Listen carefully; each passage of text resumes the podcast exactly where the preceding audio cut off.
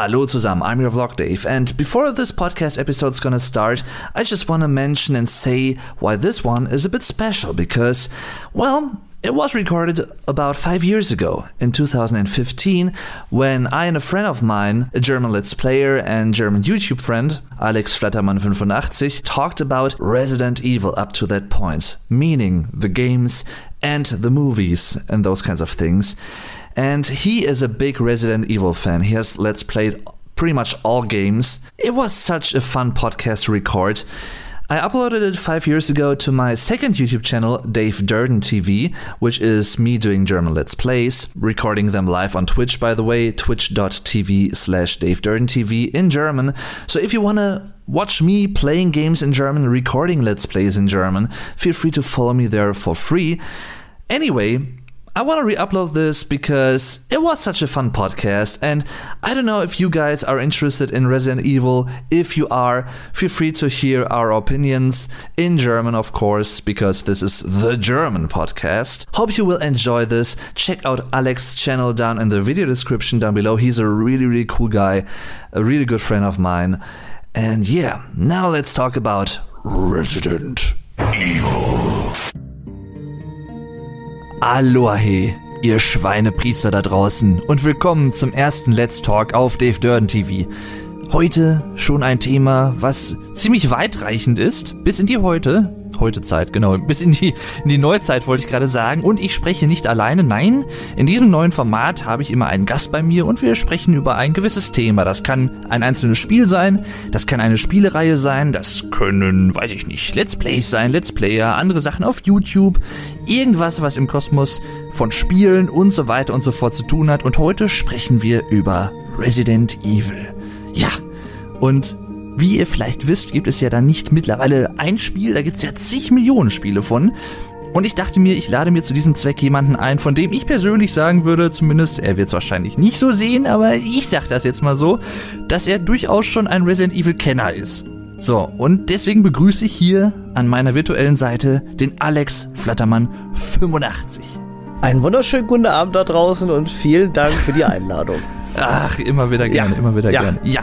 Ja, jetzt ist die Frage, wie beginnen wir am besten? Also ich habe mir im Vorfeld schon ein paar Informationen rausgesucht und äh, die werde ich mal so ein bisschen hier dann erzählen, damit wir so quasi so ins Thema reinkommen und dann finden wir wahrscheinlich zwischendrin einfach irgendwelche Sachen, wo wir ein bisschen drüber quasseln können, was sich irgendwie interessant anhört und wo der Alex ein paar extra Informationen und so weiter und so fort hat. Jedenfalls fangen wir natürlich erstmal an. Es gibt Neben den Resident Evil Spielen auch mittlerweile Realverfilmungen und Animationsfilme, aber ich habe mir gedacht, wir beschränken uns erstmal hauptsächlich auf die Spiele, aber gehen vielleicht so auf die anderen Sachen auch noch am Rande ein. Mal gucken. Shinji Mikami. Richtig. Das Ist ein Name. Das ist der große Name und Entdecker der Resident Evil Welt, ja. Genau. Ja, Alex äh, ist schon auch gut informiert, ich merke schon. Ach gut, das war, ja, das war jetzt ja nicht so, äh, ne, ja, ja, ja. Shinji Mikami äh, dürfte vielleicht einigen bekannt sein, denn der ist quasi wirklich der Erfinder des ersten Resident Evil Spiels, der diese Grundidee hatte. Genau. Aber, und das muss man auch sagen, was ziemlich interessant ist, Resident Evil 1 wäre beinahe nicht als solches entstanden.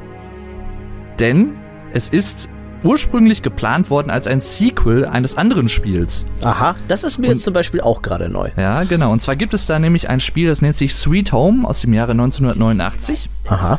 Äh, ist damals, glaube ich, für den NES bzw. für Famicom äh, erschienen. Das ist die japanische Version des NES gewesen. Die hat noch ein paar andere Eigenschaften, aber im Prinzip ist es dasselbe. Ja. Und ähm, dann hat man sich aber entschieden, Resident Evil doch als nicht als weiterer Teil zu veröffentlichen, sondern als Einzelspiel, was ich persönlich dann doch sehr löblich finde, weil Ja. sonst wäre uns vielleicht vieles, was wir heute kennen, erspart geblieben.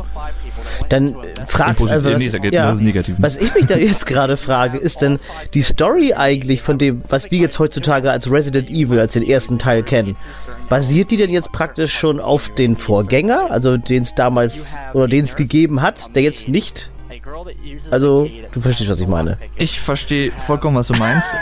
Also, soweit ich das äh, recherchiert habe, gibt es durchaus einige Ähnlichkeiten. Okay. Ich würde jetzt vielleicht nicht sagen, dass sie zum, Verwe zum Verwechseln ähnlich sind, aber es gibt zum Beispiel in beiden Spielen diese Türsequenzen, die ja die ersten Ah. Resident Evil Spiele wirklich auszeichnen auch. Genau, so ein ja.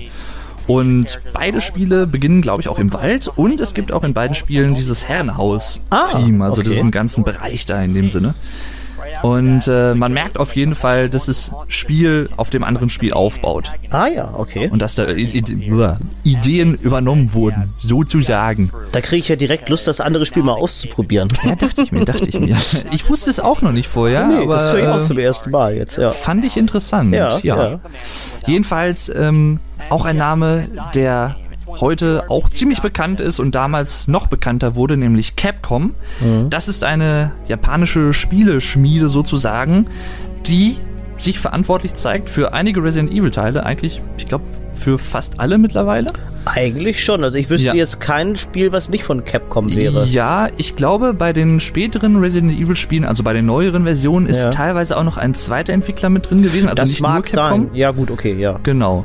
Und was auch interessant ist, Capcom gab es natürlich auch schon vor Resident Ja, Evil. natürlich, auf jeden Fall. Beispielsweise haben die auch viele andere bekannte und sehr erfolgreiche Spiele gemacht, zum Beispiel Ghost and Goblins für den C64 Mhm. Richtig. oder Mega Man Ja, oder genau. Street Fighter. Ich wollte gerade sagen, die Street Fighter-Reihe ist ja auch von Capcom, genau. Genau. Mhm. Und auch nach Resident Evil natürlich auch noch einige Sachen, die so mit auf diesem Survival-Horror-Trip mit aufgesprungen sind, so sa- sozusagen. Also Dino Crisis zum Beispiel Mhm. oder Devil May Cry und neuerdings The Evil Within. Stimmt, richtig.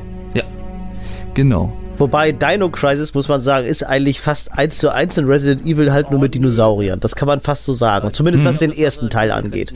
Die, also Teil 2 ist, äh, ja, da geht schon, ich weiß gar nicht, wie man diese Spielart nennt. Da geht es eigentlich nur noch darum, Punkte zu sammeln. Da hast du gar kein wirkliches Survival-Horror-Erlebnis mehr.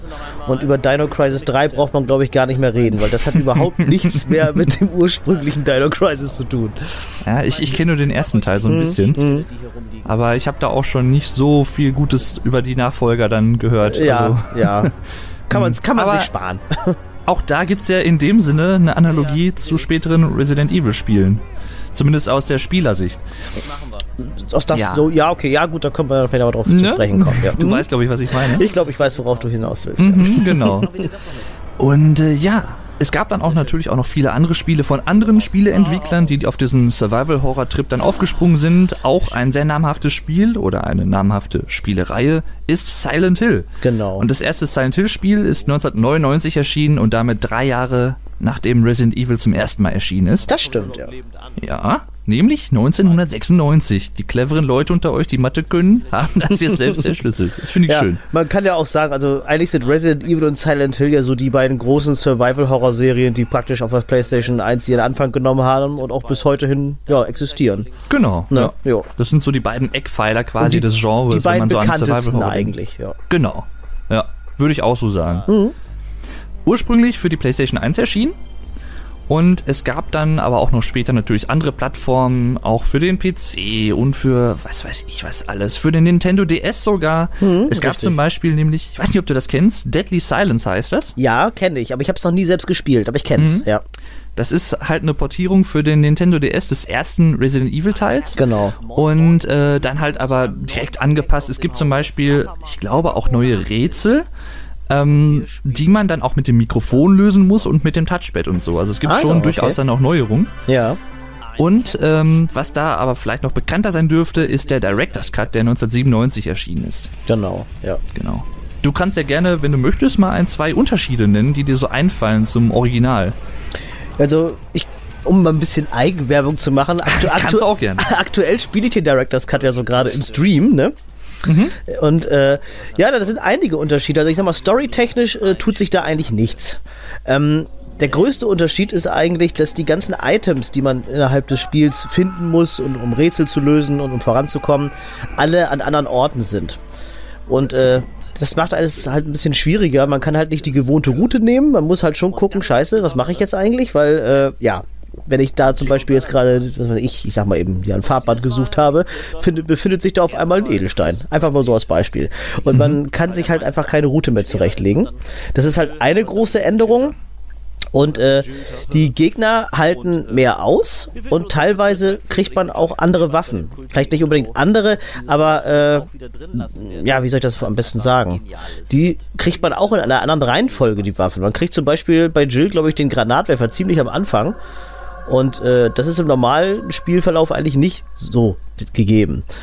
Und äh, ja, also das sind so kleine Sachen. Also storytechnisch hat sich da eigentlich nichts getan. Das ist halt hauptsächlich der Schwierigkeitsgrad und halt, dass man halt andere Wege gehen muss, notgedrungen. Mhm. Ja. Genau, ja das so in etwa, also ich wusste zum Beispiel noch, dass ein paar Sachen dann woanders liegen und mhm. dass dann irgendwie manche genau. Sachen dann ausgetauscht wurden gegen andere Sachen, die dann aber wieder woanders liegen. Gegner zum Beispiel wurden auch ausgetauscht, das kommt auch noch dazu. Also, ah, ja. wo zum Beispiel mal Bienen rumgeflogen sind, kann es auch mal vorkommen, dass da eine Spinne rumkrabbelt oder sowas in der Richtung. Also, das mhm. kommt dann auch mal vor. Oder, dass, die, äh, genau, manche äh, Schockmomente sind auch anders. Also, die wenigen Schockmomente, die es gibt, die wurden dann halt auch noch verändert. Zum Beispiel gibt es ja, ich glaube, das ist schon eine kleine Berühmtheit dieser eine Flur, in dem die Hunde durch die Scheibe springen. Das sagt den meisten was, wenn sie an Resident Evil denken. Und man kommt dann da lang und im Director's Cut passiert da einfach nichts. Da kommt einfach keiner. Und man denkt, hä, was ist, ist das Spiel kaputt? Dafür kommt in einem anderen Flur, wo sonst nie was passiert ist, kommt auf einmal der Hund durch die Scheibe gesprungen. Und so eine Sachen finde ich schon wieder sehr, sehr, sehr geil, muss ich sagen, mhm. dass sie das also sowas dann eingebaut haben. Ja. Ja. Mhm. Sehe ich ähnlich. Und du hast auch schon ein, äh, quasi indirekt was angesprochen, was ja auch die früheren Resident Evil Teile so ein bisschen auszeichnet, auch von technischer Seite. Und zwar ja. Äh, diese Sequenz, die du gerade angesprochen hast, mit dem Hund, der durch die Scheibe springt, im genau. Original zum Beispiel, mhm. die hat man ja immer dann so ein bisschen bildlich im Kopf, wenn man das kennt. Und genau. dazu gehört auch zum Beispiel, dass Resident Evil 1 damals aus ziemlich starren Kameraperspektiven bestand. Richtig. Also man, ja. man hatte jetzt nicht eine Kamera, die dem Spieler gefolgt ist, sondern genau. man hatte quasi so eine Sicht in den Raum und konnte dann mit dem Spieler durch den Raum laufen, aber die Kamera war jetzt nicht irgendwie direkt dahinter. Genau. Was auch eine besondere Atmosphäre ausmacht, finde ich. Ich will mhm, jetzt nicht genau. unbedingt, ich will nicht unbedingt sagen, dass das gruseliger ist, aber es ist halt anders. Heutzutage ist das ja eigentlich fast immer so, dass die Kamera mitwandert. Ja. Und äh, genau. Ich weiß nicht, ich will nicht sagen, dass das schlechter ist, aber früher, weiß ich, das hat irgendwie so einen Charme gehabt halt, dass man halt den Raum, ja, man hatte halt praktisch den Raum komplett gesehen und hatte eigentlich alles so im Überblick. Jetzt kannst mhm. du ja dich praktisch mit, bewegst du dich ja mit dem Raum, also und äh, ja, kannst leichter was übersehen. Also finde ich jedenfalls. Es ist ja. schwieriger. Es ist schwieriger, äh, einen Raum zu erkunden. Wenn man den einmal komplett von oben einfach sieht oder von der Seite, hast du den ganzen Raum im Bild, dann kann man eher ja, oder besser untersuchen. Also ist, ist jetzt nur meine Meinung. Ja, würde ich ja. ähnlich sehen, ehrlich jo, gesagt. Jo. Also ich, bei mir hat das immer so ein bisschen das Gefühl äh, erzeugt, dass man so ein bisschen beobachtet wird. Je nachdem, mhm. wo die Kamera, wenn die aus so einer oberen ja. Zimmerecke irgendwie so runter strahlt in den Raum quasi, dann hat mich das irgendwie immer an so Videokameras und sowas erinnert. Ja, das so. stimmt schon, das stimmt schon, ja. Schauen wir mal, was jetzt passiert.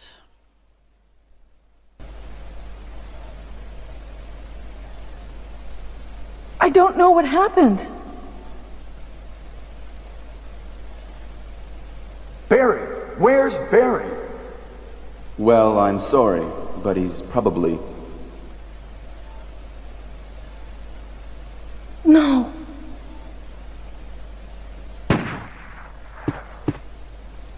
What is that? I'll go and check. Okay, Jill and I will stay in the hall in case of an emergency.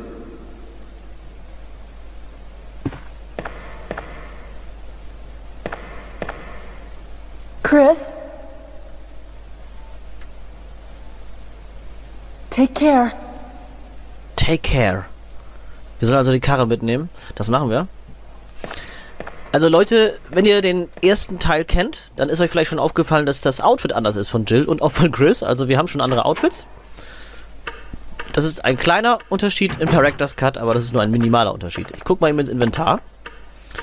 Da ist auch nichts verändert. Wir starten mit einem Messer und wir starten mit einem Erste-Hilfe-Spray.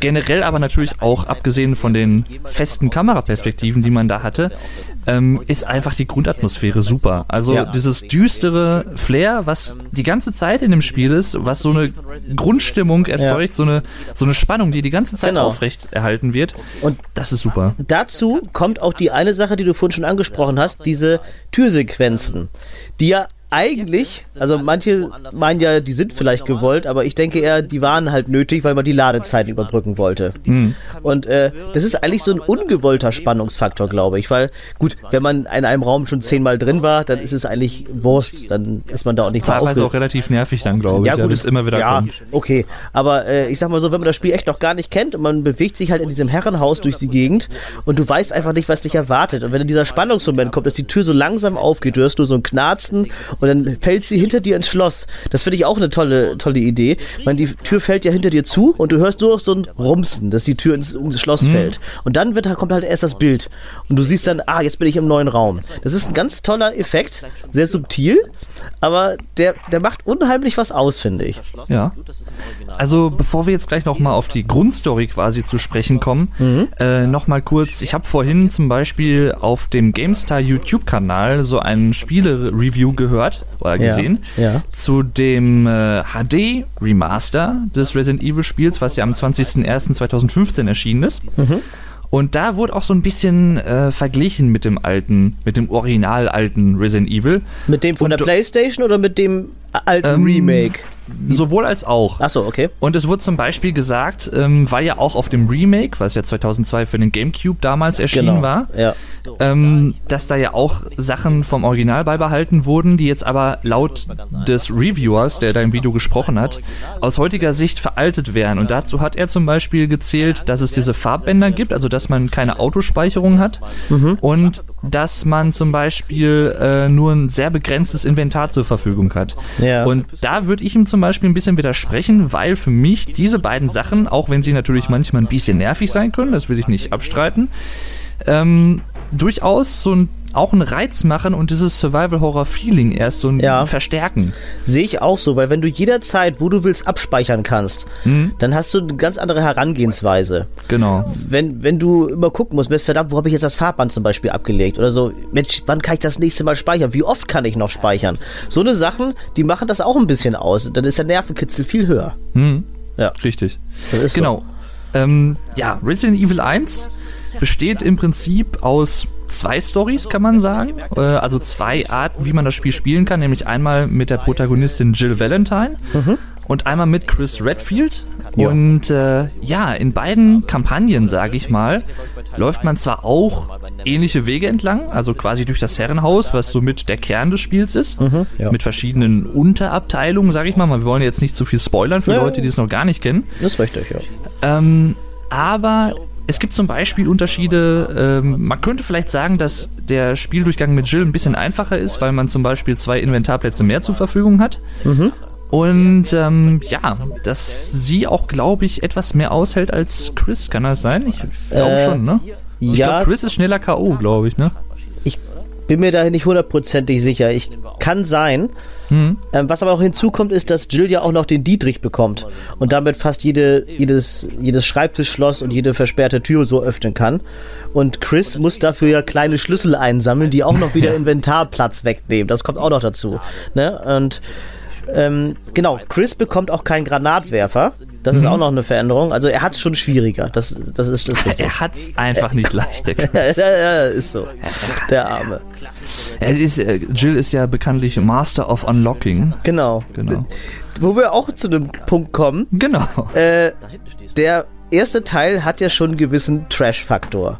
Mhm. Und äh, ja, ich, ich sag mal so, er ist ja auch teilweise, also zumindest die Anfangssequenz und die Schlusssequenz auch, mit echten Schauspielern. Ähm, die Sequenzen sind ja dargestellt worden, so. Und gut, das sind wahrscheinlich keine richtigen Schauspieler, das merkt man auch. Aber die Synchro dazu macht dann noch den, weiß ich, die setzt noch einen oben drauf. und das macht das Ganze aber einfach irgendwie lustig. Und ähm, ich weiß nicht, das hat damals irgendwie so den Charme vom ersten Teil ein bisschen mit ausgemacht. Das haben sie in den späteren mhm. Teilen natürlich besser hinbekommen. Ähm, aber irgendwie wäre, glaube ich, Resident Evil 1 damals nicht so erfolgreich gewesen, wenn nicht dieser Trash-Faktor dabei gewesen ja. wäre. Also es ist, man kann jetzt nicht unbedingt behaupten, dass es ein sehr, wie soll man sagen, dialogbasiertes Spiel ist. Also in dem mhm. Sinne, dass, äh, weiß ich nicht, alle zwei Minuten irgendwie mit wem gesprochen wird, das nicht. Nö, das nicht. Ne. Aber wenn gesprochen wird, wird meistens nicht wirklich viel gesprochen und mhm. meistens äh, ja, belanglose Sachen. Ja, das, das, das auch. Und halt natürlich, was du auch schon sagtest, so einfach so Sachen mit Wiedererkennungswert. Zum Beispiel das ja. What is it? Ne, was ja. da immer gefragt wird. Weil Barry Burton, den lernt man ja kennen, wenn man das mit Jill durchspielt, äh, der hat bestimmt zwei, drei, vier Mal im Spiel immer What is it? Immer, diese, oder dieser eine Satz, der mir immer im Gedächtnis bleibt, wenn er da das erste Mal in dieses Esszimmer kommt, A Dining Room. Und, und, das sind so Sätze, die, die, die meißelt sich einfach ins Gehirn ein. Das, ja. genau. Im Prinzip geht es bei dem Spiel darum, erstmal natürlich zu überleben und zweitens mal so ein bisschen herauszufinden, was hat es mit diesem Herrenhaus auf sich? Genau. Warum gibt es diese ganzen Zombies? Warum gibt es äh, andere Gefahren, sage ich mal? Mhm. Ähm, und ja, alles beginnt ja im Prinzip damit, dass ich glaube, ich glaube, es spielt im Jahr 18, 18, ja genau, 1998. Ja, genau. In Raccoon City. Und mhm. ähm, dort werden dann, ja, wie soll man das sagen, so eine Art Polizeieinheit, kann man sagen. Ähm. Die wird dann quasi in so ein Waldstück gerufen, mhm. wo dann Morde passiert sind. Genau. Da wurden und, praktisch äh, gehäutete Opfer gefunden, ja. Genau. Und mhm. dort ist es dann aber nicht äh, so einfach, das zu untersuchen, sondern ein bisschen gefährlich. Es gibt da zum Beispiel ein paar Hunde. Äh, mhm. die dann diese Leute jagen und die fliehen dann quasi in dieses Herrenhaus, was mitten im Wald versteckt liegt. Genau. Und in, dort, in, in Raccoon genau. Forest, um genau zu sein. Genau, genau. Mhm. Und ja, da wird dann so einiges nach und nach dann entschlüsselt, was wie wo mit zusammenhängt. Richtig. Ziemlich spannend. Und äh, ich glaube, es ist nicht großartig was gespoilert, wenn man sagt, dass Umbrella, also die Umbrella Corporation, durchaus so mit einer der Hauptbösewichte im Resident Evil Universum ist. Ist richtig, ja, kann man so Und, sagen. Und ähm, ja, es gibt natürlich auch in anderen Teilen Charaktere, die immer wiederkehren, ähm, aber es gibt jetzt nicht in jedem Spiel dieselben Protagonisten zum Beispiel. Also zum Beispiel in Resident Evil 2, da ist es glaube ich der Leon, ne? Genau, da haben wir das erste Mal zwei komplett neue Charaktere, mhm. nämlich Leon S. Kennedy das S steht übrigens für Scott, wer es wissen will. Und äh, Claire Redfield. Das ist aber wiederum die Schwester von dem Chris Redfield aus dem ersten Teil. Genau. Und die ist auf der Suche nach ihrem Bruder im zweiten Teil. Darum geht es eigentlich hauptsächlich. Sie möchte mhm. ihren Bruder finden. Und der Leon, der taucht zum Beispiel auch wieder in Resident Evil 4 auf. Genau, das ist sein zweites Abenteuer. Und da kommt auch wieder ein Charakter aus Teil 2 vor. Also der Leon S. Kennedy lernt in Teil 2 eine ich sag mal, eine Geheimagentin namens äh, Ada Wong kennen und die kommt auch in Teil 4 wieder vor. Perfekt. Ja. Perfekt. Perfekt. Einfach ja. super. Wahnsinn. Genau. Und zwar, ich habe mir mal so ein bisschen äh, die Mühe gemacht. Ich erhebe keinen Anspruch auf Korrektheit, aber ich sag jetzt einfach mal, es gibt äh, Hauptspiele im Resident Evil Kosmos gibt so Nebenableger.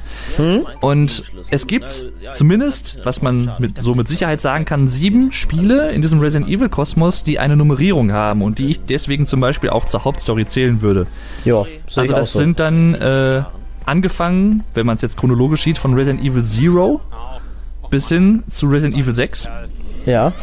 Und ähm, ich habe dann auch auf Wikipedia geguckt, da werden dann zum Beispiel auch Code Veronica und Revelations noch zur Hauptserie mitgezählt. Finde ich sehr gut, weil gerade Code Veronica noch wirklich den Stil der alten Spiele hat. Hm, das, das genau. wäre jetzt echt schade gewesen, hätte man den ausgeklammert, wirklich. Ja. Ich habe mich halt nur gefragt, wonach äh, kann man jetzt zum Beispiel bei manchen Resident Evil Teilen sagen, wo es jetzt vielleicht nicht so offensichtlich ist sofort, das ist eher so die Hauptlinie und das sind eher so, so, ja, so fast DLCs, so Nebenspiele quasi, mal so Add-ons. Ja, das ist schwierig du? zu sagen, ja. Und da habe ich zum Beispiel gedacht, vielleicht kann man das so ein bisschen anhand der Protagonisten sehen, weil zum Beispiel, äh, es gibt ja Resident Evil Outbreak. Oh ja. In Resident Evil Outbreak, korrigiere mich, wenn ich falsch liege, aber ähm, ich glaube, da kann man ja sieben oder acht verschiedene Spielcharaktere acht, wählen. Acht sind es meines Wissens, Und keiner von diesen acht Leuten ist ein vorher bekannter spielbarer Charakter in Resident Evil Spielen gewesen. Richtig, weil bei Outbreak geht es wirklich darum, du hast acht willkürliche Zivilisten aus Raccoon City, wo der Virus praktisch ausgebrochen ist und die wollen halt einfach nur äh, aus der Stadt raus mhm. und müssen dann halt, ja, eigentlich ist es vorgegeben, dass man mit Hilfe der anderen überleben soll, aber wenn man das mal spielt, merkt man, dass die anderen einen wirklich nur behindern. Das ist ein bisschen blöde, da, blöde gemacht, aber ja, das ist eigentlich praktisch der Hauptstrang und da machten, machen von der Hauptstory eigentlich keine Leute mit. Nee. Mhm. Keiner, keiner. Nee, stimmt. Und man könnte vielleicht sagen, ähm, so durch die Spiele hindurch, so am beständigsten ist eigentlich, würde ich jetzt zumindest gefühlsmäßig sagen, so der Wesker. Ja. Der taucht so, eigentlich am häufigsten auf. Genau, das ist eigentlich so der Hauptbösewicht, sag ich mal, der eigentlich ja, Umbrella ist ja eigentlich immer nur im Hintergrund. Man erfährt immer, immer ein bisschen mehr pro Spiel und immer mehr Hintergrundwissen. Aber als Person eigentlich ist immer der Wesker der Bösewicht. Ja. Mhm. Obwohl es auch, muss man auch dazu sagen, Resident Evil Spiele gibt, wo er gar nicht auftaucht. Gibt's, glaube ich, auch. Ich wüsste, mir fällt jetzt auch spontan gerade keins Ich meine, ein. Outbreak zum Beispiel sei auch nicht dabei. Ja, okay, ja, gut. Das, ich dachte, Ähm, von den Hauptteilen meinte ich jetzt da. Ja, ja, Ist okay. ja, glaube ich, bei allen dabei. Ja. ich sag mal, Mhm. Resident Evil Revelations? Weiß ich jetzt gar nicht mehr, ehrlich gesagt. Da war er auch nicht dabei, glaube ich, oder? Nicht stimmt. Nee, Revelations auch nicht. Gut, die, die basieren ja auch nicht wirklich auf äh, die, die Zombie-Geschichte, sag ich mal. Ich weiß gar nicht, spielt da überhaupt Ja. Umbrella mit? Nee. Ja, das ist, das, Nee. das ist, du nimmst mir die Wörter aus dem Mund. Ja. Das ist, das ist zum Beispiel nämlich auch so die Frage, weil das ist zum Beispiel, äh, hatte ich ja vorhin schon angemerkt, ähm, Resident Evil Revelations wird zumin zumindest von Leuten von Wikipedia auch zur Hauptreihe gezählt. Und da ist halt dann natürlich schon die Frage, wie viel Originalelemente muss ein Resident Evil Spiel haben, damit man es irgendwie zu der Hauptreihe zählen kann? Anscheinend, Ich mein- reicht, anscheinend reicht es bei Revelations, wenn Jill und Chris dabei sind. Ja, Das ist ein, ja, aber sonst ist da wirklich nichts Neues oder nichts Altes, sag- sagen wir mal so. Hm. Umbrella, also genau. Umbrella spielt, glaube ich, keine Rolle. Ich habe jetzt gerade vergessen, wie jetzt die Bösewichte da heißen. Aber äh, das ist auf jeden Fall eine ganz neue Organisation. Und aber äh, ja, Ich meine doch auch, in Resident Evil 4 spielt Umbrella ja auch keine Rolle. Da gibt's ja die Las Plagas. Ja, aber da spielt Wesker auf jeden Fall eine Rolle. Okay, ja gut, Wesker, aber ich glaube, also soweit ich das jetzt in Erinnerung habe, ist doch Resident, also Resident Evil sag ich schon, Umbrella da doch eigentlich jetzt nicht hauptsächlich irgendwie wichtig, Nee, oder? das ist, ich mach, muss Und das wäre ja ein Hauptteil der Reihe. ich würde mich jetzt schwer täuschen, aber ich glaube, Umbrella wird da nicht erwähnt. Ja, ich glaube gar nicht, ne? Obwohl, da, gut, der, der Krauser, der früher mit äh, Leon zusammengearbeitet hat, die sprechen kurz über Umbrella damals. Hm. Aber ich weiß jetzt nicht, ob die jetzt wirklich in die Geschichte eingebunden werden. Ich glaube nicht. Ich glaube nicht. Ja. Aber ich will mich jetzt nicht festlegen. Nicht, dass ich was Falsches sage. Macht ja auch nichts. Ja, und dann habe ich mir noch mal ein bisschen die Mühe gemacht, so die ganzen Sachen, die da irgendwie aufgelistet wurden, an von Resident Evil Spielen, die jemals erschienen sind, so ein bisschen zu zählen. Und ich bin so auf circa 21 gekommen. Oha. Also okay. inklusive des Remakes für den GameCube, inklusive äh, der Remaster HD-Version von diesem Jahr, 2014. Und äh, zum Beispiel auch ein Spiel, was jetzt als nächstes rauskommt, am 25.02.2015, Resident Evil Revelations Teil 2. Ja, da freue ich mich auch schon sehr drauf, muss ich Ja. sagen. Und da, was vielleicht auch nochmal für dich persönlich, äh, soweit ich das ja weiß, so ein bisschen bei dem Spiel hervorsticht, also beim ersten Teil, ist, dass es dir schon wesentlich besser wieder gefallen hat als äh, neuere Resident Evil Spiele, die davor kamen. Ja, weil Revelations ist äh, vom Spielerischen her sehr angelehnt an Teil 4. Das merkt man. Äh, ja, ich, ich kann es schwer erklären, warum das so ist. Es ist auf jeden Fall ein bisschen ruhiger. Es ist nicht ganz so stressig wie jetzt zum Beispiel Teil 5 und Teil 6. In Teil 5 und Teil 6 ist das Ganze wirklich ein bisschen mehr auf Krieg äh, ausgelegt. Das heißt, du hast permanent irgendwelche Szenen, wo Scharen von Gegner auf dich zukommen und du einfach nur am Ballern bist. Das mag ja manche auch, mögen ja manche auch schön finden, aber eigentlich hat halt Resident Evil wirklich diesen Kern, dass man, ja, man, es ist unheimlich, man weiß halt nicht wirklich, was vor sich geht, man muss halt was erforschen. Es kommt natürlich auch mal Gegner vor, aber das Ganze ist halt ein bisschen mehr auf düster gemacht und auf unheimlich. Und nicht, dass da jetzt zig Zombies auf dich zustürzen und du musst die halt möglichst äh, schnell abschießen und hast dafür dann ein Waffenarsenal von, weiß ich, fünf verschiedenen Maschinengewehren, die du alle auftunen kannst bis was weiß ich. Ne? Das, das ist, ja, das war früher halt nicht notwendig. Da brauchtest du halt eine Schrotflinte, eine Pistole und wenn du Glück hattest, noch eine Magnum. Ja. Da, hattest du, da hattest du drei Waffen und das hat gereicht. Ja, und dieser Waffenhype, sag ich mal, in den neueren Teilen, der, der missfällt mir so ein bisschen. Und du hast das bei Revelations halt nicht mehr so in dem Ausmaß gehabt. Du hast da zwar auch dann, ich glaube, zwei Maschinengewehre gehabt, eine Schrotflinte und zwei Pistolen, aber das ging halt alles noch. Und du hattest auch nicht die Möglichkeit, ständig alle mit dir rumzuschleppen. Da gab es halt auch wieder so ein Truhensystem, bin ich der Meinung. Also, oder, oder Kisten, oder ja, irgendwie sowas in der Mhm, Art. genau, in der Art. ja. Und äh, da musstest du halt auch immer entscheiden, welche Waffen nehme ich mit. Da konntest du halt auch nicht immer alles mitschleppen. Und das ist halt eine ganz schöne Sache. Wobei auch bei Revelations 1, muss ich jetzt sagen, halt keine Zombies dabei sind, was ich ein bisschen schade finde.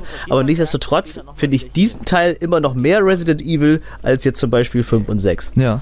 Also wenn man das so, sage ich jetzt mal, sich herausnimmt, das so zu behaupten, kann sich Resident Evil Revelations, Re Re Mhm, genau, Revelations äh, Ja. schon eher den Namen Resident Evil anheften Ja. als andere Spiele, Das auf jeden Fall. die so am Rande Resident Evil sind, aber eigentlich so nicht das, was gemeinhin als der Kernaspekt von Resident Evil ähm, ja eigentlich anerkannt wird. Also dieses ganze Survival-Horror-Ding, sag ich mal ja. das fehlt ja da fast komplett. Also klar muss man Leider, ja. gucken, dass man überlebt, aber Gut, okay. das ist zum Beispiel, finde ich persönlich, wenn man in irgendeinem Spiel überleben muss, ist das ja noch nicht sofort Survival-Horror. Nee, also dann kann man auch jedes Call of Duty Spiel Genau. zu, zu Survival Horror Ja, zählen. also das macht äh, nicht aus. Ja, also es, nee, ist, eben. es hängt viel an der Atmosphäre, die vermittelt Und wird. da muss ich sagen, diese Entwicklung finde ich halt ein bisschen schade, dass Mhm. die aus so einer wirklich einer ursprünglichen wirklich Survival-Horror-Reihe jetzt mittlerweile schon so, so starke Shooter-Elemente Ja. reingenommen haben. Man, man könnte jetzt argumentieren, okay, man will halt mit der Zeit gehen. Es ist für mich aber in dem Sinne dann kein Argument, weil es kommen auch heutzutage noch Spiele raus, die wirklich schön gruselig sind und wo es nicht darum geht, zig Leute abzuknallen. Auch da Ne? nimmst du mir die Wörter aus dem Mund, das wollte ich Ne? mir auch gerade sagen. Und deswegen ist das keine Begründung für mich, wenn andere sagen, ja, aber das ist jetzt modern und äh, das wollen die Leute halt sehen. Ja gut, dann sollen die sich aber andere Hm. Ja. Spiele kaufen. Deswegen muss man nicht so ein Resident Evil Spiel Richtig. nehmen und das ummodifizieren. Das ich, verstehe ich Genau, nicht. was ich ja immer so interessant finde bei sowas, bei Mhm. so Entscheidungen, sind dann, woher wollen oder meinen die Leute als in diesen Spieleentwicklerfirmen zu wissen, was die Leute wollen. Also die müssen ja. Ja. irgendwoher, weil die rechtfertigen das ja meistens damit, die Leute wollen das ja gar nicht mehr und die Leute wollen jetzt das und so, hört man ja Mhm, immer wieder. Und das bezweifle ich halt schon manchmal, weil ich glaube, die reden sich manchmal ganz schön ein, was Leute angeblich wollen und das ist dann meistens nicht so der Fall. Ja. Und äh, ja, also so ein bisschen kann man ja sagen, in The Evil Within ist man auch ja zu einer etwas düsteren Atmosphäre, sag ich mal, zurückgekehrt schon mal. Ja, Ne? Das ist, kann man ja schon mal sagen, ist ja auch ein Capcom-Spiel, wie schon gesagt. richtig. Von dem gleichen Entwickler hatten wir auch schon gesagt. ne? Genau, ja. Auch Ja. von Shinji Mikami, der war ja Genau. auch, glaube ich, dabei, genau. Ja. Mhm, richtig. Und äh, von dem, das fand ich übrigens sehr interessant, habe ich ein Zitat gefunden. Äh, kurze Vorab-Story, äh, Hintergrundstory dazu. Shinji Mikami, der ja, wie wir jetzt wissen, den ersten Resident Evil-Teil zu verantworten hat, hat zuletzt an Resident Evil 4 mitgearbeitet. An allen Resident Evil-Teilen, die danach kamen, hat er nicht mehr mitgearbeitet. ich könnte jetzt sagen, das merkt man. Ja, erstens das, genau. Und zweitens äh, habe ich ein Zitat von ihm gefunden, wo er sich zu Resident Evil 5 äußert, was ich sehr interessant fand. Und zwar heißt es da, ich werde es nicht spielen, da ich es möglicherweise nicht leiden kann und weil es rein gar nicht so sein wird, wie ich mir ein solches Spiel vorstelle. Und dann, er, äh, es würde mir nichts als Stress bereiten, aber ich denke, dass es den Spielern gefallen wird, nicht aber jemandem, der die Resident Evil Serie mitentwickelt hat. Und da denke ich mir natürlich schon, das ist schon, obwohl er natürlich da nicht mitgearbeitet hat, klar und quasi dann außen vor ist als Entwickler, der da jetzt nichts mit zu tun hat, ähm, ist das aber trotzdem schon ein gewaltiger Satz von jemandem, der diese Spielereihe quasi begründet hat. Das stimmt, ja. Und ähm, das fand ich sehr bezeichnend, ehrlich gesagt. Also, ja. Wobei man ehrlicherweise dazu sagen muss, ähm, die Kritik, die ist zum Beispiel vor allem, also ich sag mal, Teil 4 wurde ja, glaube ich, auch schon relativ gemischt aufgenommen, aber noch eher zum Positiven hin. Ja, also Teil 4, sag ich mal, ist schon wieder ein ganz anderer Schlag. Genau. Das kannst du nicht mit dem alten, mit den alten Spielen Ja. vergleichen. Ja, ich wollte dich nicht unterbrechen. Nee, nö, macht ja nichts. Also, Ja, das- führ ruhig zu Ende. Ja, also zum Beispiel, also ich würde zum Beispiel sagen, ich denke mal, da wirst du mir zustimmen, dass Teil 4 so ein bisschen von dem, von der Spielmechanik und wie das Ganze aufgebaut ist, so zwischen der uralten Resident Evil-Reihe steht, also dem Kern, und den neueren Teilen, die mehr auf Action Genau. äh, ausgelagert sind. Also Resi- Resident Ja. Evil ist so das Binde, Resident Evil sage ich schon. Resident Evil 4 ist so ein bisschen das Bindeglied, finde ich, zwischen Richtig, den. ja. Das hat noch so Elemente von beiden. Das stimmt, So genau. ein Mischmasch. Und ab Ja. Teil 5 kann man dann sagen, von der Hauptstory jetzt bezogen, ähm, da wurde es dann schon sehr, sehr stark ähm, actionorientierter. Genau. Ja, würde ich so unterschreiben. Mhm. Und ja, was ich dann aber gefunden hat, ähm, hatte, hat mich so ein bisschen verwundert halt, weil ich kenne natürlich die Kritik, die sehr oft geäußert wird an Resident Evil 5 und Resident Evil 6. Aber jetzt als Beispiel bei Resident Evil 5 ähm, gab es von den Spielekritiken, also von den ähm, Spielezeitschriften im Spielejournalismus, ähm, fast durchgängig relativ hohe Bewertungen. Also zum Beispiel von IGN mhm. relativ bekannt. Äh, 9 von 10 Punkten für Resident Evil 5 und von Spieletipps.de. Ähm, die haben für jede Plattform quasi ähm, eigene Wertungen verteilt, aber es waren, glaube ich, drei Wertungen, die um die 90% auch waren. Also da frage ich mich natürlich schon, also das finde ich ja immer sehr interessant, wie sowas dann auseinanderklafft und warum das dann ist. Dass die Spieler einerseits sagen, nee, das ist nicht so das, was wir uns erhofft haben, aber die Spielejournalisten, natürlich haben die eine andere Warte und so und ja, sehen das nochmal ja. vom anderen Standpunkt, aber dass das so weit auseinanderklafft teilweise, ähm, ja, fand ich schon bemerkenswert. Ich denke aber schon, dass es halt ein, äh, ja, ein anderes Publikum ist, was jetzt wirklich die Spiele wirklich äh, für gut empfindet. Mhm. Es sind natürlich bestimmt auch ein paar Spieler dabei, die die alten Spiele mögen und auch die heutigen Spiele mögen, klar. Mhm. Aber ich denke mal, die, die große Menge die, ähm, das sind halt andere und jüngere, ja. jüngere Leute, denke ich mal, die, die wirklich nicht was mit der, mit dem Ursprung von Resident Evil anfangen können oder es nie gespielt Die's haben. nicht kennen, ja. Genau, das, das, da gehe ich mal von aus. Und was ich mir halt auch gut vorstellen kann, und das passt im Prinzip ja auch zu diesem GameStar-Video, was ich äh, vor ein paar Minuten schon erwähnt hatte, mhm. ähm, ich glaube, das ist einfach so eine Eigenart von Spieleentwicklern. Das meine ich jetzt auch nicht als Kritik oder so, aber ich glaube, das ist einfach so, dass die ähm, eher eine Art von Fortschritt erwarten von vornherein. Und wenn dieser Fortschritt in der Entwicklung von Spielen nicht da ist, dann sagt man eher, nee, das ist nicht so gut. Also, ja. wenn jetzt zum Beispiel sagen wir mal, wir spielen jetzt einfach mal so wild rum. Ne? Also Resident Evil 5 wäre zum Beispiel so ähnlich gewesen wie Resident Evil 2 oder Resident Evil 3 Nemesis. Ja. Ähm, ich glaube, dann hätten diese Spielekritiker sich bei weitem nicht so positiv für diese Spiele geäußert, ähm, wie sie es jetzt hier getan haben, bei dieser großen Veränderung zum Action hin, zum Action-Bereich. Weil, wie gesagt, ich glaube, die wollen eher ähm, keinen Stillstand haben, wobei dann aber eher die Spieler lieber froh sind, wenn so Trademarks, die so ein Spiel ausmachen, aus deren Sicht halt beibehalten werden und nicht zu viel aufgegeben wird für Neues. Richtig, ja. Würde ich sagen. Also ja. Siehst du richtig. Ja, danke. Also, ja, nee, ich sehe das ganz genau. Also ich, ich kann das wirklich nachempfinden gerade. Hm? Weil ich finde, Stillstand muss nicht unbedingt immer schlecht sein. Ich meine, ja, genau.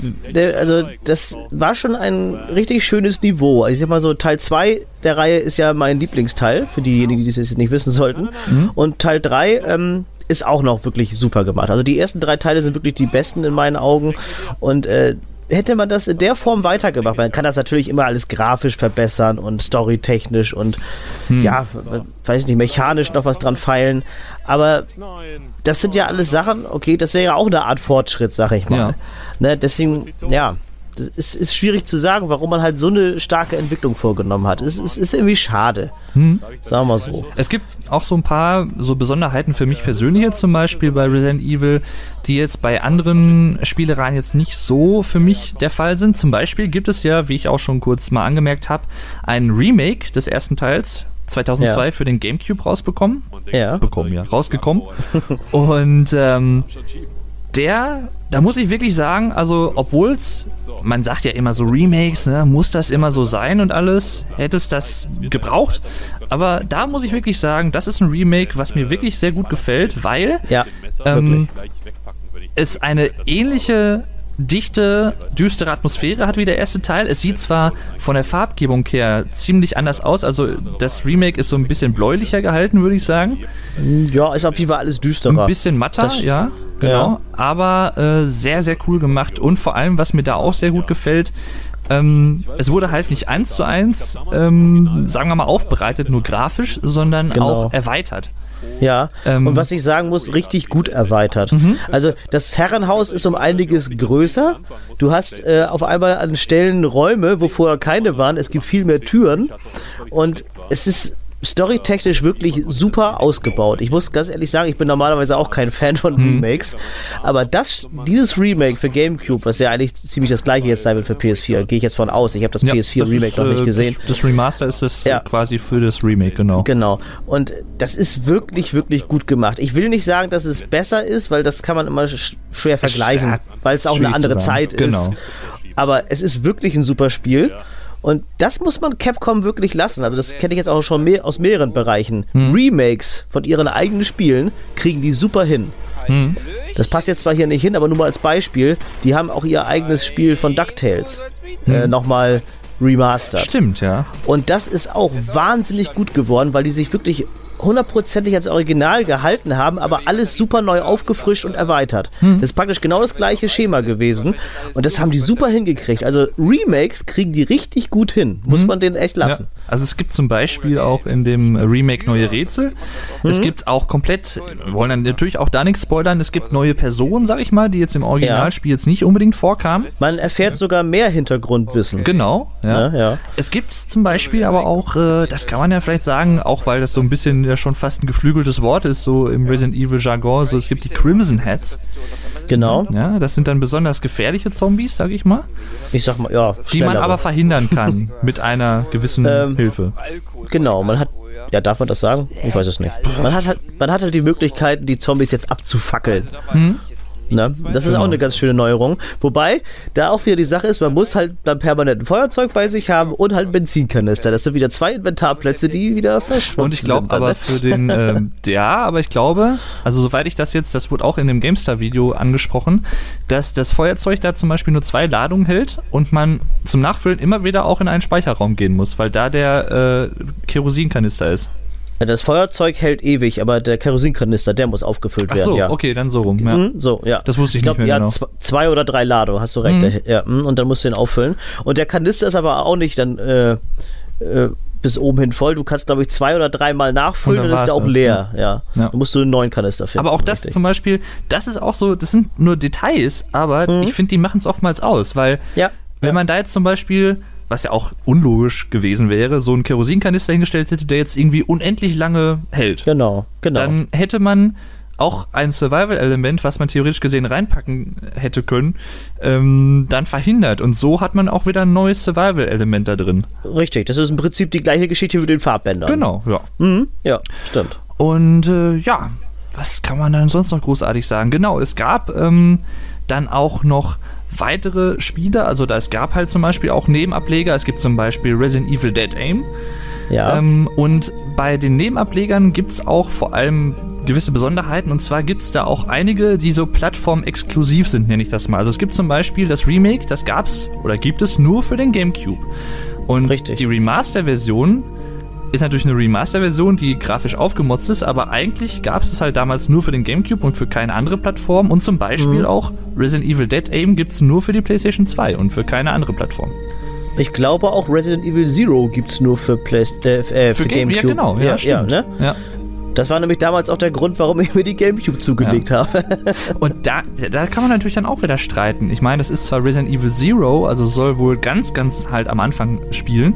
Das, ja, das spielt zeitlich ne? vor dem ersten Teil, genau. genau. ja. Da bist du mit Rebecca unterwegs. Mhm. Mhm. Ähm, aber da kann man natürlich dann auch streiten, okay, ist das dann Teil der Hauptreihe? Also wenn das wirklich nur für diese eine Konsole erschienen ist und es hat ja halt nicht jeder einen Gamecube zu Hause stehen, mhm, das ist natürlich dann immer so eine Sache. Gibt es zum Beispiel auch bei dem, passt jetzt auch nicht so ganz hier hin, aber ähm, bei Tomb Raider, also bei dem neuesten Tomb Raider ist es ja so, dass das jetzt erstmal zeitexklusiv, heißt das so schön, heutzutage für die Xbox One erscheint. Ja. Und für keine andere Plattform. Und da mhm. hat sich natürlich dann auch wieder relativ viel Frust entladen von einigen Spielern, die sagen, ey, das ist aber scheiße und so. Kann ich auch irgendwo irgendwo verstehen. Ja. Ah, ähm, ja, das gibt es natürlich auch in anderen ähm, ja, Plattformen, anderen Spielereien und so weiter und so fort. Es gibt zum Beispiel auch, soll man gar nicht denken, aber es gibt auch Resident Evil Spiele für den Game Boy. Ja, ja. und es gibt, es gibt sogar äh, Resident Evil Spiele, die offiziell überhaupt nicht äh, praktisch nicht mal zur Nebenreihe zählen sollen. Mhm. Also es ist ein Spiel, was sehr umstritten ist. Ich weiß nicht, ob du das da zufällig auf der Liste hast.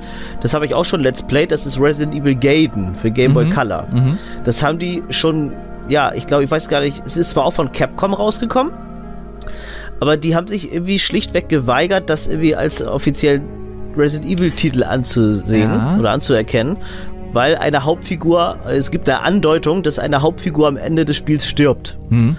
Und äh, da diese aber in den weiteren Spielen noch lebt, haben sie einfach gesagt, der zählt einfach nicht dazu, der Teil. Ja, aber. Das ist auch interessant. In dem Sinne ähm, hätte ja eine gewisse Figur nach Resident Evil 1 auch nicht in anderen Spielen auftauchen dürfen. Wieder. Wenn du weißt, was ich meine. Das kommt drauf an, man kann es ja so oder so durchspielen. Man kann ja, klar, ja Resident okay. Evil 1 so durchspielen, dass die Person überlebt und dann wäre es logisch. Ja, aber ich meine, wenn, wenn sie stirbt, ist es halt total unlogisch, ne? Klar. aber so gesehen können wir auch darüber diskutieren, ob Wesker überhaupt in jedem Teil wieder auftauchen darf. Ja, das Weil meine ich ja, er- genau, ja. Achso, du meinst jetzt gerade Wesker. Ich meinte Wesker, ja, ja. Der macht ja bei Resident Evil Gaiden eigentlich gar nicht mit. Nee, nee, klar, aber ich meine ich mein jetzt in anderen, also er taucht Ich ja in späteren Resident Evil Teilen wieder auf, aber Ja. es gibt auch die Möglichkeit, dass er in Resident Evil 1 stirbt. Das ist richtig, aber ich dachte, du wolltest eben auf Barry hinaus, weil Ach der so. macht ja, weil der ist ja in Resident Evil Gaiden die Hauptrolle. Genau, die Hauptfigur, Und, ja. Genau, und wäre der in Teil 1 gestorben, das ist ja auch möglich, dann hätte er ja nicht in Gaiden mitspielen Ja. können. Ich dachte, darauf wolltest du hinaus. Ist ja im Prinzip so vom, vom Prinzip Ja. her ähnlich, ja. Nur bei, nur bei Wesker ist es so, dass der eigentlich fast an jedem Ende von Resident Evil stirbt. Also nicht in jedem Das ist ein Teil, bisschen aber... Running Gig fast schon, ja. Ja, genau. Und auf jedem Teil im nächsten, ach, da ist er ja wieder. So ungefähr. Irgendwie hat er doch wieder überlebt. Ich, weiß, ich kann mich daran erinnern, als ich Resident Evil Code Veronica X gespielt habe. Das war, ich glaube, das war sogar das erste PlayStation 2 Spiel von Resident Evil. Ja, kommt hin. Ähm, das spielt zeitlich nach Teil 2 und Claire ist immer noch auf der Suche nach ihrem Bruder. Und äh, da taucht auf einmal auch wieder Wesker auf. Und ich habe mir so gedacht, wieso lebt der noch? Das kann eigentlich gar nicht sein. Und dann führt er so überdimensionale Sprünge aus, kann von unten so auf ein Hochhaus raufspringen und dann siehst du, dass er so leuchtende rote Augen hat und man merkt schon, okay, er ist nicht mehr wirklich ein Mensch. Aber irgendwie haben sie es dann storytechnisch doch wieder hingekriegt, dass Wesker noch lebt. ja. Aber auch am Ende dieses Teils, dann wirst du ihn wieder umbringen. Aber er taucht dann wieder in Teil 4 auf. Und das, ja, es ist halt so ein Running Gag Ja. mittlerweile. Ähm, bevor wir dann jetzt gleich noch kurz auf die Filme und so weiter zu sprechen kommen, äh, Mhm. noch ein letzter Fakt, den ich hier auf meiner Liste habe. Und zwar ähm, gibt es da noch einen besonderen Erfolg im Bereich Resident Evils, ähm, nämlich Resident Evil 4 für den GameCube. Ja. Ist bis heute oder war auch damals schon eines der erfolgreichsten GameCube-Spiele überhaupt und hat sich circa 1,2 Millionen Mal allein für diese Konsole verkauft. Was schon ziemlich krass ist. Das ist wirklich krass, Und ja. genau, das kam 2014 raus, auch als Portierung auf Full HD, also 1080p und für 60 FPS. Ja, genau. Also so ein bisschen Ja. hat man es, glaube ich, grafisch aufgearbeitet, aber ähm, ja. Ist auf jeden Fall ein gutes Spiel. Das kann ich nur weiterempfehlen. Das ist komischerweise, glaube ich, auch das Resident Evil Spiel, was ich am häufigsten durchgespielt habe. Mhm. Nee, das macht, macht also ich habe es ja auch schon mal ein bisschen angezockt, das macht echt Spaß, ja. Ja, das ist echt super. Kann ich nur weiterempfehlen. Ja, dann äh, noch kurz zu den äh, weiteren Sachen außerhalb der Spiele Resident Evils. Und zwar gibt es nämlich im Prinzip, also aktuell Stand heute ist der 15., nee, gar nicht wahr, der 16.02.2015. Ähm, es gibt fünf Realverfilmungen und es gibt drei Animationsfilme. Ähm, bekannter. Drei gibt's, drei gibt's inzwischen. Drei gibt's Oh, mittlerweile, ja. Ich kenne nur zwei, verdammt. Ah, ja, ja, muss, muss er aufholen, muss er aufholen. muss ich aufholen, ja, ja. Ähm, ja, aber in dem Sinne, ich kenne auch nicht alle Realverfilmungen. Ich glaube, den fünften kenne ich noch nicht. Mhm. Und ähm, die sind allesamt von Paul Anderson gedreht und spielen allesamt äh, mit Mila Jovovich, Genau. die so ähm, eine Hauptperson spielt. Was auch interessant ist, da die Person, die sie in den Filmen spielt, in den Spielen überhaupt nicht vorkommt. Richtig. Und ähm, ja, also auch diese Filme sind durchaus umstritten. Ich Ja. persönlich würde sagen, ich glaube, da stimmst du mir auch zu, dass der erste Teil noch mit der beste ist. Ja, ist er. Ähm, Mhm. Ich weiß nicht, ob ich sagen würde, dass er gut ist, aber er ist zumindest mittelmäßig bis gut ansehbar, sagen wir mal so. Also wenn ich ihn jetzt mal komplett loslöse von den Spielen Ja. und ihn als eigenständigen Film sehe, als einen gewöhnlichen Zombie-Film in Mhm. Anführungsstrichen, dann sage ich mal, ist er gut. Ja. Dann ist das ein guter Film. Ähm, wenn ich jetzt aber mit dem Hintergrundwissen da rangehe, ah, ich bin Resident Evil Fan Ja, und ich merke, oh, es kommt ein Resident Evil Film in die Kinos und ich setze mich ins Kino und gucke mir den Film an, dann hätte ich erste Reaktion hätte ich gesagt, was für ein Scheiß. Ja. das, das wäre meine erste Reaktion gewesen. Man darf halt nicht davon ausgehen, dass in diesem Film wirklich äh, Richtig. eine Geschichte auch nicht zu den Spielen wirklich äh, erzählt wird. Mhm. Es ist, man muss ja nicht äh, eins zu eins das Spiel als Stimme Film genau umsetzen. zu. Ja, ja. Das muss man nicht und das braucht man auch nicht, weil das ist einfach überflüssig. Mhm. Äh, aber man sollte zumindest aufbauen oder irgendwie eine Geschichte erzählen, die mit, damit Ja. zu tun hat oder irgendwie einen Nebenstrang. Aber das ist teilweise Mhm. was komplett anderes, was da erzählt wird im Film. Und eigentlich hätten sie den Namen Resident Evil weglassen können. Also es ist, es ist im Ist so. Prinzip, ist es jetzt nicht eine, also wie man jetzt vielleicht denken könnte, ihr jetzt vielleicht da draußen, die die Filme noch nicht kennt, Äh, also jetzt zum Beispiel, der erste Resident Evil Film ist jetzt keine Verfilmung des ersten Resident Evil Spiels. Und der zweite Resident Nee. Evil Film auch keine Verfilmung des zweiten Resident Evil Spiels. Also das überhaupt, nicht. Nein. Löst euch schon mal davon. Ähm, Sie haben hin und wieder ein paar Elemente übernommen Genau. und auch Ge Gegner präsentiert praktisch, die dann in dem Film auftauchen, aber zusammenhangslos. Es gibt die haben sie dann Beispiel- willkürlich genau. reingeschmissen, Ja. sag ich mal. also es gibt zum Beispiel den Wesker, der taucht auch in den Film auf. Und der ist so traurig in dem Film. Ja, Ja, ja. gut. stimmt. ähm, und äh, es gibt zum Beispiel Umbrella. Also das ganze Ja. Umbrella-Zeug, sage ich mal, äh, taucht auch dort auf. Und ähm, ja, also der Hauptcharakter Alice ist auch im Prinzip nicht wirklich vergleichbar mit einer Figur aus den Haupt, also aus dem Spielen, finde ich. Nee, Ähm, nicht wirklich.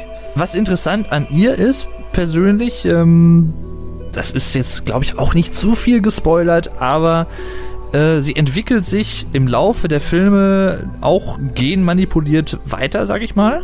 Mhm. Ähm, was jetzt zum Beispiel mit den Protagonisten der Spiele nicht unbedingt der Fall ist. Nö. Nicht wirklich. Da machen, ne? das, da machen das in erster Linie eigentlich nur die Bösewichte, Genau, ja. die sich dann irgendwie mal das Serum spritzen, um zu mutieren. Mhm. Ne, sag ich mal so. Aber dass es wirklich eine, eine mutierte Person auf der guten Seite gibt, sag ich mal so, das ist bisher noch nicht vorgekommen. Ja.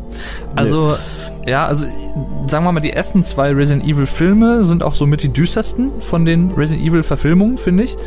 Ähm, Mhm. Der zweite ist zum Beispiel relativ düster, der Spiel, da gibt es viele Szenen, die auch nachts spielen. Ähm, Ja. und im ersten Resident Evil Film, was ich persönlich halt cool finde, weil das so ein bisschen das ähnliche, ja, eine ähnliche Thematik aufgreift wie im ersten Resident Evil Spiel, ist dieses mit dem Hive, also mit diesem unterirdischen Genau. Laborkomplex.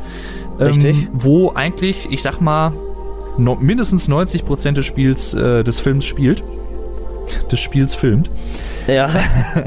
Und wa was für mich ein ganz, ganz ausschlaggebender Punkt ist beim ersten Teil, ist die Filmmusik. Die ist cool. Ich, glaub, ich glaube, das Haupttheme ist von Marilyn Manson, wenn Genau, ich das richtig ja, weiß. Und das Lied ist der absolute Hammer. Weiß nicht, das hat für mich richtig ist viel ausgemacht. Das ist so super kompi äh, kombiniert, ja. Bin ich nicht der Einzige, der sich hier so nö, immer. ist ja normal. Finde ich gut. Ja, gehört dazu. Wir sind, wir sind ja unter uns, ne? Richtig, richtig. Und äh, ja, das macht ganz viel aus bei dem Film. Und wie du schon sagst, die Atmosphäre mit diesem Hive ist richtig super. Und äh, weil das auch alles so in diesen engen eingeschlossenen Stahlräumen und so spielt, Mhm. unter der Erde, hat das halt noch so eher so ein bisschen diesen, diesen Resident Evil Flair. Ja. Also, sagen wir mal, der, der Film hat schon echt auch coole Ideen. Ähm, Ja, Da klar, hat zum klar. Beispiel auch ähm, Bernd Eichinger durchaus auch Einfluss gehabt. Also, der hat die ja mitentwickelt, Genau. mitproduziert, die Filme. Ist ja auch mittlerweile gestorben. Richtig. Ähm, und äh, ja, also es gibt zum Beispiel so Art Hologramm-Sequenzen, wo dann gezeigt wird, wo sich die Personen gerade in dem Hive aufhalten. Das finde ich zum Beispiel sehr cool gemacht. Mhm. Und äh, generell, was du auch schon sagtest, das, das gesamte Intro, also der Anfang des Films, ist ja, Ja. im Prinzip so eine so ein Hineinzoomen. Ne, ich weiß nicht, ob du weißt, was ich meine, wo das anfängt. Ja. In dieses Ja. Labor, wo quasi diese Probe war, äh, da in so einem, ja, Reagenz, Gedöns, Pömpelfiech-Glas da irgendwie rum. ich weiß, was du meinst. Ne? Und da wird ja auch diese Musik gespielt, die du meinst, die wirklich Genau. richtig cool ist. Die ist echt super. Und äh, das ist schon sehr stimmungsvoll gemacht. Und dann gibt es zum Beispiel aber sowas wie den dritten Resident Evil-Film, der hauptsächlich tagsüber spielt, was natürlich irgendwo jetzt auch schon an sich erstmal komisch klingt. Hm. Das war mal eine ganz interessante Sache. Der spielt hauptsächlich so in Wüstengegend, sag ich Mhm. mal. Alles ist hell und wirklich, ja, Sonnenschein die ganze Zeit über. Der hat natürlich nicht so eine gruselige Atmosphäre. Der ist halt auch schon wieder ein bisschen mehr Action geladen. Mhm. Und, ähm, ja, der war was anderes, sag ich mal. Der Ja. ist auch nicht unbedingt schlecht. Schle also am schlechtesten sehe ich Teil 5 von Ja, den den Spielen ich her. halt noch nicht. Äh, Also- von den Spielen, sag ich schon. der von, den von, Filmen her, Spielen Entschuldigung. wird ja vielleicht auch passen. Also. Äh, Ja, nein, nee, da, da würde ich dann Teil 6 vorschlagen. Ah, ja, ja, okay, ja. Nee, aber bei den, also ich hatte mich auf Teil 5 echt gefreut. Hm. Und, äh, oh, da, da, nee. Ich meine, da haben sie dann wieder Charaktere eingebaut. Da taucht, ich meine, ich will ja nicht zu viel spoilern, aber da taucht auf einmal ganz kurz dann Leon auf und ganz kurz Barry.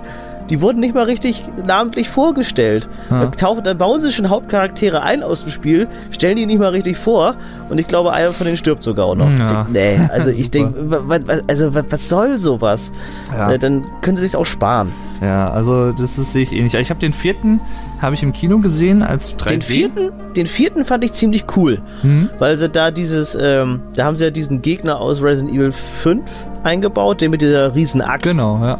Die Szene war cool, ja. Ja, und der kommt auch in Teil 5 in doppelter Ausführung wieder Die habe ich auch noch so mit am besten in Erinnerung, ehrlich gesagt, die Szene, weil das war zum Beispiel, ich habe den damals gesehen im Kino als 3D-Version und Mhm. es wird da viel auch mit so Wassereffekten gespielt quasi in der Szene, Ja. weil es in so einem Das spielt auf Duschraum dem ist. Schiff, ne? Spielt das nicht auf dem Schiff? Ja, ich glaube schon, in so einem Ja, Duschraum ja. ist das, glaube ich. Ja. Ähm, und äh, das haben sie schon echt cool gemacht, muss ich sagen. Mhm. Und am Ende äh, kommt man ja auch wieder dann in so einen hellen, großen Raum, wo dann zum Beispiel auch wieder der Wesker auftaucht. Ach, stimmt, ja, richtig. Genau, ja, ja, ja. Genau. Was ich persönlich ein bisschen albern fand, wie er da dargestellt wurde, aber okay.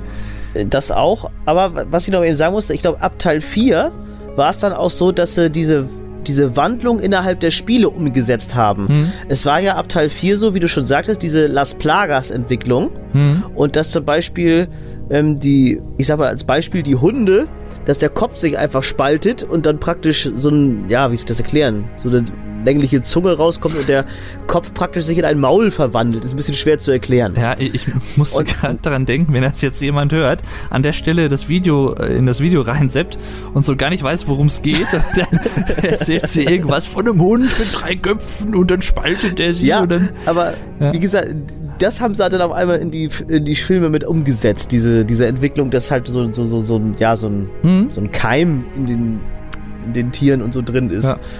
Ja. Ähm, ja, ehrlich gesagt, zu den Animationsfilmen kann ich persönlich jetzt gar nichts sagen, weil die kenne ich noch nicht. Die sind ehrlich gesagt äh, viel, viel näher an den Spielen dran. Mhm. Und die, also ich habe die ersten beiden Teile gesehen und die sind sehr gut. Die spielen auch mit äh, Leon und mit Claire. Mhm. Und die sind auch eigentlich ganz gut synchronisiert, muss ich sagen. Ja. Und also die kann man sich wirklich angucken. Die sind schön gemacht. Doch. Mhm. Also, also ich sag mal, wenn, wenn du jetzt jemandem empfehlen äh, müsstest, entweder die Realverfilmung oder die Dingensfilme, würdest du eher sagen, also für Leute, die wirklich eher so einen Bezug zu den Spielen haben wollen in den Filmen, eher so die Animationsfilme. Ja, auf jeden Fall. Ja. Und wenn, wenn das jemand ist, der wirklich auf Zombie-Filme steht, dann sollte er sich auf jeden Fall die Realverfilmung angucken. Das Jo. stimmt. Ja, ähm, dann gibt es, glaube ich, noch so als letzten Punkt, würde ich sagen, dann haben wir nämlich auch gleich knapp eine Stunde voll. Und, äh, Ja, so ist doch schön. Ja, ich hatte, kann ich jetzt mal ein bisschen hier verraten, ich hatte ja erstmal so eine halbe Stunde angepeilt, aber ich habe halt so auch während des Gesprächs gemerkt, was ich so auch vorher schon ein bisschen gedacht hatte, dass wir uns da natürlich äh, sehr äh, vertiefen. Und ich hoffe aber, dass es euch äh, gefällt, dass es ein bisschen länger ist, als ich es eigentlich geplant hatte, weil wir haben halt auch einiges zu erzählen. Und das war halt so ein Punkt, den ich gerne erreichen wollte. Also, wenn man schon so einen Podcast macht, so eine Art, so ein Talk, dann hat, muss man natürlich auch irgendwo was zu berichten haben. Und äh, ich glaube, ihr könnt euch jetzt nicht beschla beschlagen, ja. Beklagen und beschweren, beschlagen, ja. Ah, schön. ähm, dass wir euch jetzt nicht genug Informationen gegeben haben, sag ich mal. Du hast ja auch wirklich ein sehr schönes Thema gewählt. Ja, eben, deswegen, ja. Also ich versuche ja mir immer so ein bisschen im Vorfeld Gedanken über das Thema zu machen und so zu denken, wen könntest du da als Gast nehmen und dann, ähm, oder halt auch in diesem Fall war es andersrum, weil ich wollte den Alex gerne zu Gast haben und dann habe ich überlegt, Oh, oh danke, danke. über was könntest du mit dem Alex quatschen? Und dann dachte ich mir, also ich persönlich verbinde den Alex und einige andere deiner Abonnenten wahrscheinlich auch mit Resident Jo. Evil Jo, das zum jo, Beispiel, ne? Jo, jo, Und da dachte ich, da kennt er sich gut aus, da ist er absolut Fan von und äh, ja, da sprichst du Das doch mit ihm passt. darüber. Nee, Das was ich noch passt, sagen ja. wollte, es gibt, glaube ich, das würde mich auch persönlich mal interessieren, glaube ich auch so ein, zwei Bücher von Resident Evil, Da gibt es auch mehrere. meine ich, ja. Kenn, hast du da auch was von oder kennst du da was von? Äh, ich habe nur einen Band, den habe ich aber noch nicht komplett durchgelesen, muss ich ehrlich Hm. sagen. Aber äh, die äh, spiegeln praktisch die Spiele eher wieder, Mhm. glaube ich, und nicht die Filme. also sowas fände ich ja. auch mal interessant, ja. Mhm. Also da muss ich mal gucken, vielleicht lege ich mir da auch mal was zu. Man könnte am Rand noch erwähnen, dass es auch eine Reihe von Actionfiguren gibt. Gibt's zum, ja, es gibt Ne? Merch, genau, Merchandise gibt's auch noch Ja. ziemlich viele Sachen. Alex hat ein paar Actionfiguren zum Beispiel auch. Hm, ja, ich habe sogar mal, ich glaube, das ist schon fast drei Jahre her, habe ich mal ein Video zusammengeschnitten. Genau, ja. Mit, mit ein paar Actionfiguren präsentiert, Mhm. ja. Gut, dann würde ich sagen, da jetzt sich auch äh, die Stunde nähert, die volle Stunde, bedanke ich mich erstmal bei euch fürs Zuhören und ich hoffe, euch hat diese aller, aller, allererste Ausgabe dieses Formats gefallen. Natürlich noch nicht alles perfekt, das kann ich mir gut vorstellen, aber ja, ich meine, wir haben einfach drauf losgelabert. Ich habe mir zwar ein paar Punkte hier aufgeschrieben, aber jetzt nicht irgendwie eine besondere Reihenfolge oder sowas, sondern wir haben einfach so das erzählt, was uns gerade in den Sinn kommt und was so zueinander gepasst hat. Und ich, ich hoffe, es hat euch gefallen. Ich bin eigentlich ziemlich zufrieden, wie es gelaufen ist. Ich hoffe, du auch. Ja, es hat auf jeden Fall sehr viel Spaß gemacht und ganz ehrlich, ein bisschen informieren vor ist ja auch nicht verkehrt. Nein, nein, das, das, spricht, genau. das, das spricht Das ja nur für dich, wenn du, dich, machen. Ja, ja. wenn du dich vorbereitest. Ja, klar, das das- finde ich, find ich ja das sehr gehört gut. dazu, Das- meiner Meinung ja, nach, klar. Ja, eben, eben. Ähm, ja, und dann würde ich mich natürlich auch freuen, wenn ihr im nächsten Format von Let's Talk hier wieder reinschaut, in der nächsten Folge. Dann mit einem anderen Gast und einem anderen Thema. Und ähm, was mich vor allem freuen würde, ist, falls ihr mir irgendeine Art von Rückmeldung geben könntet. Also zum Beispiel Genau. einen netten Kommentar oder irgendwie, was weiß ich, ein Like oder sonst irgendwie was. Ihr kennt das Ich- ich- Prozedere. Ihr wollt auch gerade sagen, ihr könnt natürlich auch gerne mitdiskutieren und eure Genau. Meinung äh, zu gewissen Punkten schreiben, die wir Sehr gerne angesprochen haben. Ne? genau. Und äh, vielleicht habt ihr auch Vorschläge für andere Themen. Gerne, ne? genau. Man- Also ihr könnt Ja. mir gerne Themenvorschläge nennen, ihr könnt auch gerne Ja. einfach so eine Rückmeldung schreiben, was ihr so davon von diesem Format haltet und was ihr auch generell von Resident Evil haltet, was so eure Erfahrungen mit den Spielen sind und so. Das würde mich wirklich sehr interessieren. Und ähm, ja, dann bleibt mir auch noch zu sagen, falls ihr die Spiele noch nicht so wirklich kennt oder vielleicht nur ein Spiel oder so, dann schaut auch mal auf dem Kanal vom Alex vorbei, denn der hat nämlich schon einige Resident Evil Spiele Let's Played mittlerweile. Vielen, vielen Dank für diesen Werbetipp. Ja, das muss einfach sein. Ja, es, ist, es, Ja. es gehört dazu. Und Es wird auch demnächst mal wieder ein Resident Evil Spiel kommen, ein frisches. Ja, und äh, erstens mal das, genau. Und zweitens kann ich auch schon mal ankündigen, dass auch bei mir äh, wahrscheinlich dieses Jahr irgendwann demnächst auch mal was von Resident Evil auf meinem Kanal kommt. Ja. Ah, Vielleicht auch danach, je nachdem, wie es dann läuft, ein bisschen mehr. Mal gucken. das würde mich sehr freuen. Ja, Ja, ja. Wobei ich dann wahrscheinlich eher irgendwie so ein bisschen da mehr so rumgeister und orientierungslos Och, bin, aber ja. Darauf kommt es nicht an. Hauptsache, du hast das Spiel Spaß bei. Ja, das, das glaube ich schon, das glaube ich schon, ja. Gut. Dann gehabt Ja. euch wohl. Guten Mittag, guten Morgen und so weiter und so fort. Ne? Ja, ihr wisst Bescheid. Nochmal vielen Dank dafür, dass ich dabei sein durfte. Hat mir sehr viel Spaß gerne gemacht. wieder, mit dir. gerne wieder. Genau, das kann ich auch noch sagen. Übrigens, äh, nur weil ich jetzt den Alex einmal dabei habe, heißt das nicht, dass ich ihn jetzt bei einer weiteren Let's Talk Session irgendwann nicht nochmal dabei haben werde. Es kann auch Mhm. gut sein, dass der Alex mal wiederkehrt. Mal gucken. Ja. Und falls ihr jetzt denkt, ja, das Format an sich gefällt mir sehr gut, bloß der Alex ist ein Penner, könnt ihr es auch gerne schreiben. Dann werde ich halt ausgetauscht. Ah, ja, ja. Nee, ich stehe zu meinen Gästen fertig aus. Sehr schön. Keine Diskussion. Alles klar. Punkt. Dann haut rein und bis zum nächsten Video auf Dave Ja. Dörn TV und bei Alex Wettermann 85. Auch ich verabschiede mich. Viel Spaß noch euch und tschüss. Und tschüssi.